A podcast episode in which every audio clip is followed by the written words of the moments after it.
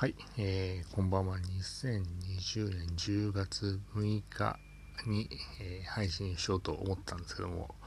うっかり忘れてまして、えー、時間が正式には2020年0時15分です、えー、今日も配信を始めていきたいと思っております。はい。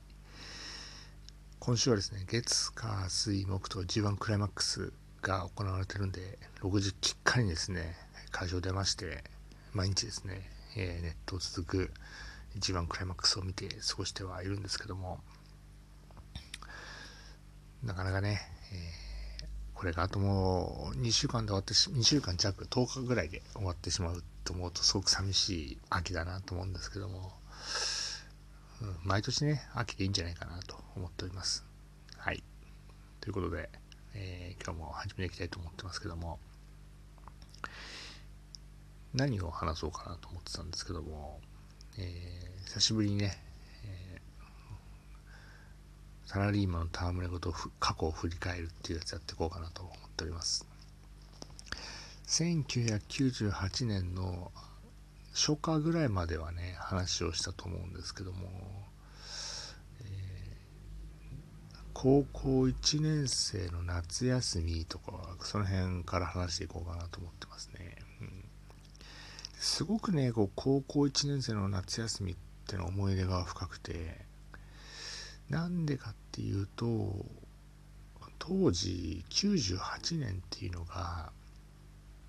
いろいろねこう夏休みそんなやることもなかったんですけどとにかくハマってたことがあって何にハマってたかっていうとまず一つ目がえっ、ー、と夏休みにハマってたこと第一弾が、エロ本を読みに、えー、遠征するっていうのにハマってましてでこう多感な時期じゃないですか高校1年生なんて。でシャイで人見知りで女の子と喋れないっていうね携帯持ってないっていう状況の中でなんとかねこうムラムラするわけですよ若いですから。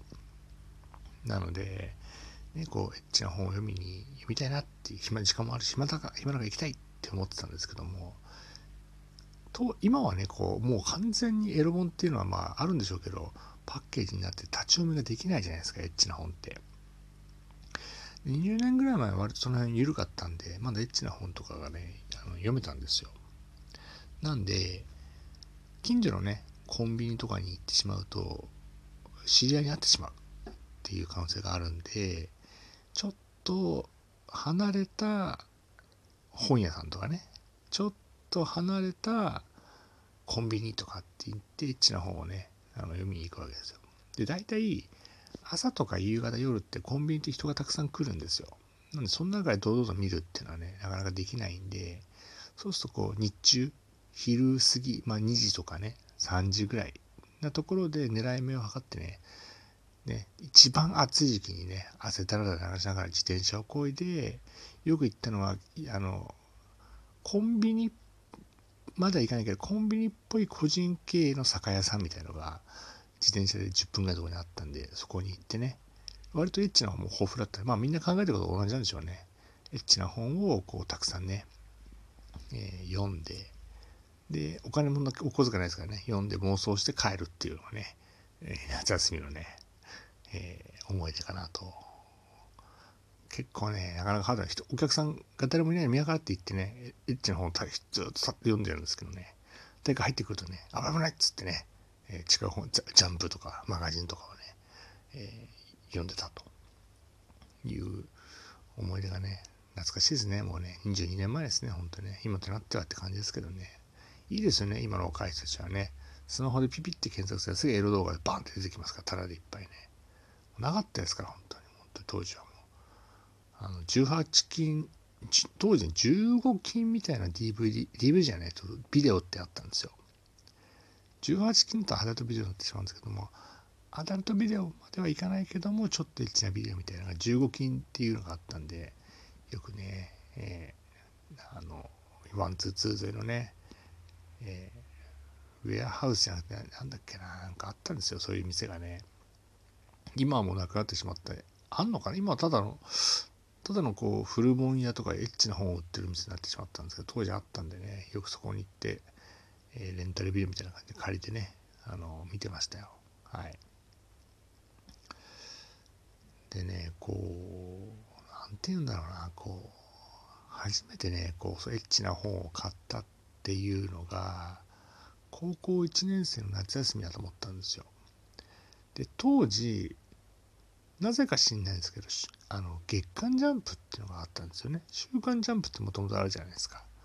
週刊ジャンプとは別に月刊ジャンプっていうのを毎月買っててなんで買ったのかなってあんま覚えてないんですけど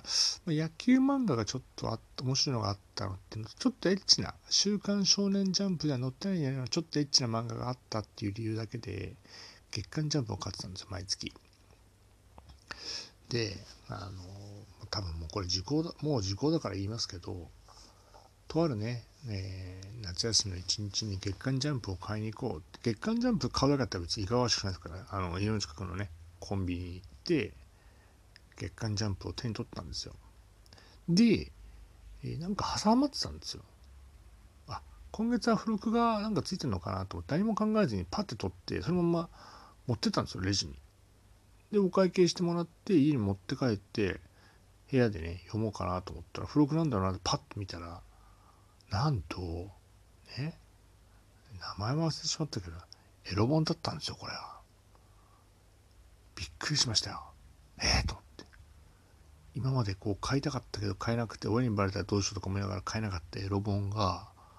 なんと月刊ジャンプに挟まってたんですよ。これは全くもってあの恋じゃないですから。はい。偶然の産物でたまたま入ってた興奮しましたね。今まで読みたくても買いたくても買えなかったエロ本が手に入ってしまったっていうね。そりゃねもう思い出ですよもう。ねうわめっちゃおっぱい出てるよみたいなね。素晴らしいなってもうそっからねもう3ヶ月くらいはそれをねもうずっと毎晩毎晩毎日あのもうベロベロになるぐらいまでね読み尽くしたっていうね思い出があるのが